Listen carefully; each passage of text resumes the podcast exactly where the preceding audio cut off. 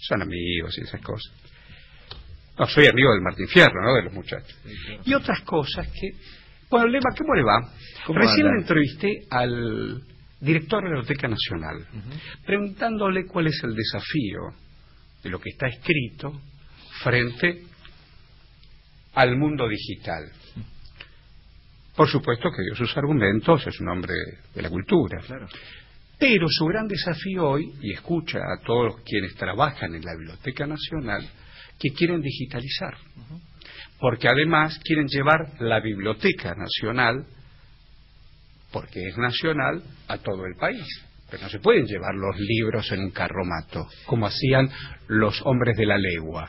Es muy interesante lo de la digitalización a nivel de los libros. Hay un proyecto que seguramente revolucionó eso, Horacio, que tiene que ver con el siguiente. ¿Vieron esas palabritas que aparecen cuando uno tiene que completar un formulario en Internet? El famoso CAPTCHA. Que sirve para... Bueno, el CAPTCHA es un chocolate con dulce de leche y un poco de licor. Bueno, cuando uno y una completar... Durante mucho tiempo, cuando había que completar un formulario por Internet, las computadoras no podían detectar si era otra computadora que estaba tratando de fraguar el formulario o si trataba de un ser humano. complicado, lo que me explicaron. Bueno, abajo aparecía una imagen que uno tenía que volver a escribir el texto de esa imagen. Por ejemplo, en la imagen decía... Eh, ah, sí, sí. Ah, cuando aparece toda la letra doblada. Exactamente, eso ¿Por qué me captcha y para mí Porque se llama captcha. ¿Sabe cómo se la letra doblada? Ah, intentá entender la M que está doblada o el 8 bueno, que en vez de tener redondo. ¿Por qué es así de complicado? Para que solo lo entiendan los humanos y no las máquinas. ¿Qué se hizo con eso? Ah, a una persona se le ocurrió lo siguiente. Dijo, hay tantos libros para digitalizar en el mundo que necesitaríamos años y años para que lo haga la gente. Y si le pedimos a todo el mundo que colabore con esa digitalización, ¿sabes lo que hicieron? Recortaron fragmentitos pequeños de libros, una máquina lo hizo automáticamente después de digitalizarlos, ¿y qué pasa? Cada vez que uno completa un formulario, está colaborando en la digitalización de miles y miles de libros a lo largo del mundo. El otro día lo vi a Cristian Prena, productor, si los hay. Sí. Una máquina con otra máquina. No, Cristian. Cristian humano total. Pero tenía un signo que tiene un montón de manchitas de código poniendo con otro código ahí. Se entendía el código que tenía la manchita esa con la otra manchita. ¿Qué es eso? El código QR es el, a ver, es lo que surgió después para aprender que no entiendo un carajo. ¿Vieron el código de barras que cuando uno va al supermercado lo pasan para que el producto figure el precio? Bueno, el código QR fue como una evolución del código pero yo lo vi, el tipo pasaba su WhatsApp al otro, a la compu. Y dice, me es más fácil laburar así. Me parece maravilloso. ¿eh? Bueno, pero maravilloso. Se, utiliza en muchos lugares, porque por el ejemplo... tipo dejó el teléfono y se puso a trabajar en la pantalla de la computadora. Claro, lo que permite es utilizar WhatsApp en la computadora dejando el teléfono de lado. Pero por ejemplo, ¿sabes?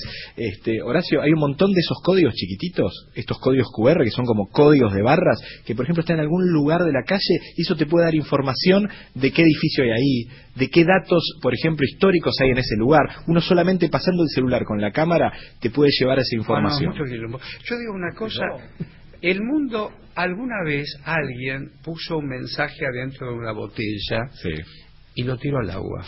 alguien alguna vez lo recogió. Hoy, bueno, nosotros hacemos radio, estamos hablando al éter. Claro. Con permiso de Eduardo, ¿no? El otro día recibí una comunicación de éter que decía que este año no van a entregar los premios de la radio porque hubo eh, una gran fiesta el Martín Fierro un reconocimiento a la radio. Entonces, bueno, podemos hablar con Eduardo a propósito de eso. Porque en esta época te acordás que la gente votaba, era interesante, pero bueno, la vida. Y bueno, volvamos. ¿Qué vamos a poner dentro de las botellas? Porque si todo el aparato se queda sin batería, pero si se queda sin batería. Bueno, ah, ah. el tema es, la relación al día de hoy es cuántas de esas cosas que nosotros subimos a internet tiene relación con esas botellas, porque algún día pueden volver. Yo me acuerdo cuando fuimos a la luna, era Walter, que habíamos puesto un disco donde se puso las voces, se puso la novena sinfonía, se puso Yesterday. Eso en realidad, eh, Carl Sagan envían un disco que estaba hecho en oro, que en realidad se envían una sonda espacial no a la Luna, sino para que circule a través de diferentes planetas e inclusive para que alguna vez digan hubo una civilización y para que salga del sistema solar, porque la intención era diferentes idiomas, alguna melodía, algo que pueda tener sentido. Bueno, hace relativamente poco se hizo algo parecido, pero con la diferencia que a través de Internet uno podía escribir un mensaje y que todo eso quedase guardado en un DVD con un reproductor que quien dice por ahí podía llegar a otro planeta donde hubiese una civilización que lo ¿Y ese disco Claro, qué sé yo. ¿De qué era? ¿De qué material era el bueno, disco? Eh, el disco, el disco de la sonda Voyager, que si no me equivoco era esa, era en la que se enviaba era de era de oro y a su vez llevaba algo para poder reproducirse, porque imagínense que había que pensar que es una civilización que tiene la posibilidad de tener que reproducirlo, pues si no tenía no tiene la novena sinfonía habían puesto, ¿no? y no sé si no algo de los Beatles también. Algo de los eh, Beatles. Este, pero es interesante porque son lógicas que piensan en un futuro en el cual seguramente ninguno de nosotros va a estar. Claro. Nunca estuvimos. Diría Borges, somos el sueño de alguien que está soñando.